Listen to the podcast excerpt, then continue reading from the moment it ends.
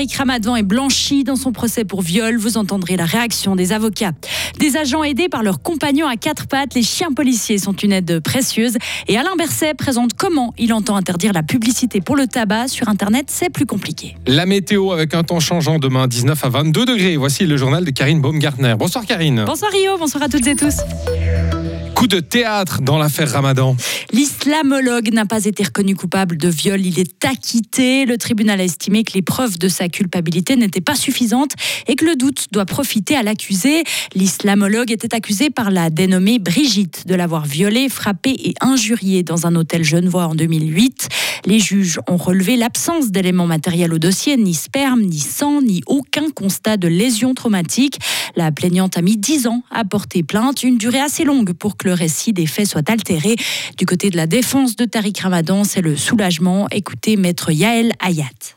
D'abord, euh, le sentiment très clair que le tribunal n'a pas manqué son rendez-vous avec, euh, avec la justice. Ce verdict n'est ni un coup de tête ni un coup de cœur. C'est un verdict euh, éclairé.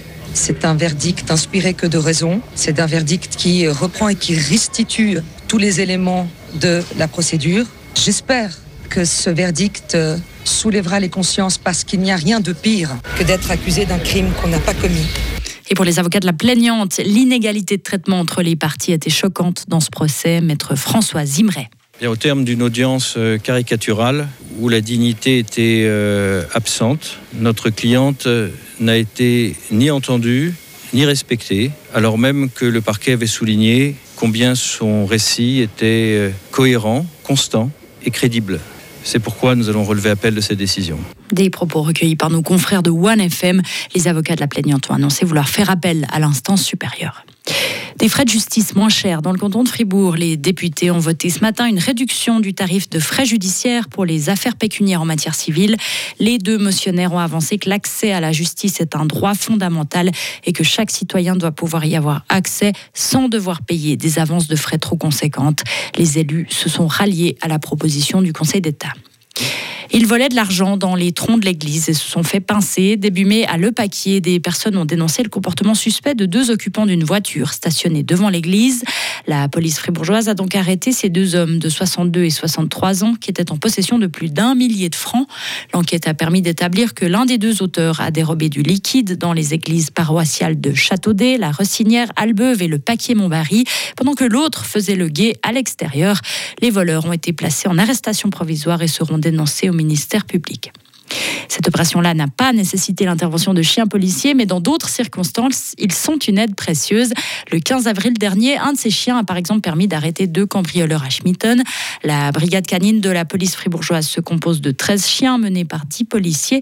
Bastien Bugnon est le sous-chef de cette section. Il nous explique les avantages de travailler avec des chiens. Soit un appel à la centrale 117 pour dire qu'il y a un cambriolage en cours, il y a une alarme qui est partie sur le bâtiment. Et puis on va, on va engager des moyens, dont suivant la superficie du bâtiment, on engage un chien pour faire une recherche. En fait, il faut savoir qu'il y a un bâtiment comme ça avec quatre hommes en fouille, ça peut vite nous prendre entre 30 et 40 minutes de recherche. Avec un chien, on peut faire le bâtiment en une dizaine de minutes. Le chien, il a quelque chose que nous, on n'a pas en tant qu'humain, c'est le flair, et c'est ce qui lui permet en fait de, de remonter euh, la source euh, d'un auteur caché. Puis là, on va, on va créer cet exercice, puis on va entraîner le chien en fait à déceler quelqu'un qui est caché euh, dans le bâtiment. Sachez que demain et vendredi, le championnat suisse des chiens de police aura lieu dans le canton de Pau. Fini les pubs pour les cigarettes. Elles seront interdites dans les journaux, à la télévision, à la radio, au cinéma, dans les festivals et sur les terrains de sport, ainsi que dans les kiosques et l'espace public.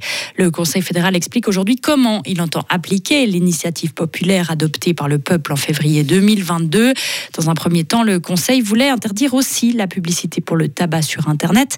Il admet désormais une exception pour les adultes qui se seront identifiés comme tels. Cette pratique existe déjà, par exemple, pour les jeux d'argent en ligne. Les explications du ministre de la Santé, le fribourgeois Alain Berset. Ce qui compte, en fait, si vous regardez le texte de l'initiative, c'est qu'on puisse ne plus avoir de risque que les jeunes soient confrontés à de la publicité sur le tabac. Le plus simple était pour la consultation de dire la publicité pour le tabac est interdite parce que les jeunes ont accès à peu près à tout. On a gardé cette ligne, notamment pour les journaux.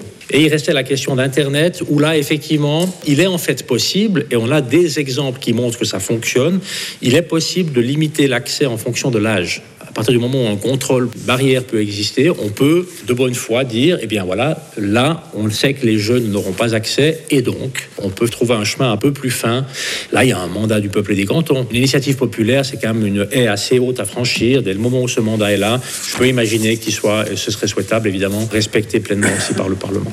Le Parlement débattra de la loi ces prochains mois. L'interdiction entrera en vigueur en 2026, mais une autre partie de la loi sur les produits du tabac pourrait entrer en vigueur déjà l'année prochaine. 25 chars Léopard doivent être mis hors service en Suisse. Le Conseil fédéral a accepté aujourd'hui cette proposition d'une commission du national. Les chars pourraient ainsi être revendus à son fabricant en Allemagne. L'armée utilise actuellement 134 chars Léopard modernisés. Elle dispose aussi de 96 autres de ces véhicules qui n'ont pas encore été rénovés, un nombre largement suffisant pour couvrir les besoins de la défense.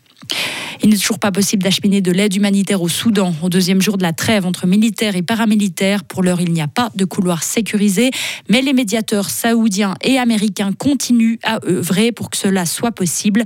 Le conflit dure depuis plus de cinq semaines dans ce pays, l'un des plus pauvres du monde, faisant un millier de morts, plus d'un million de déplacés, plus de 300 000 réfugiés.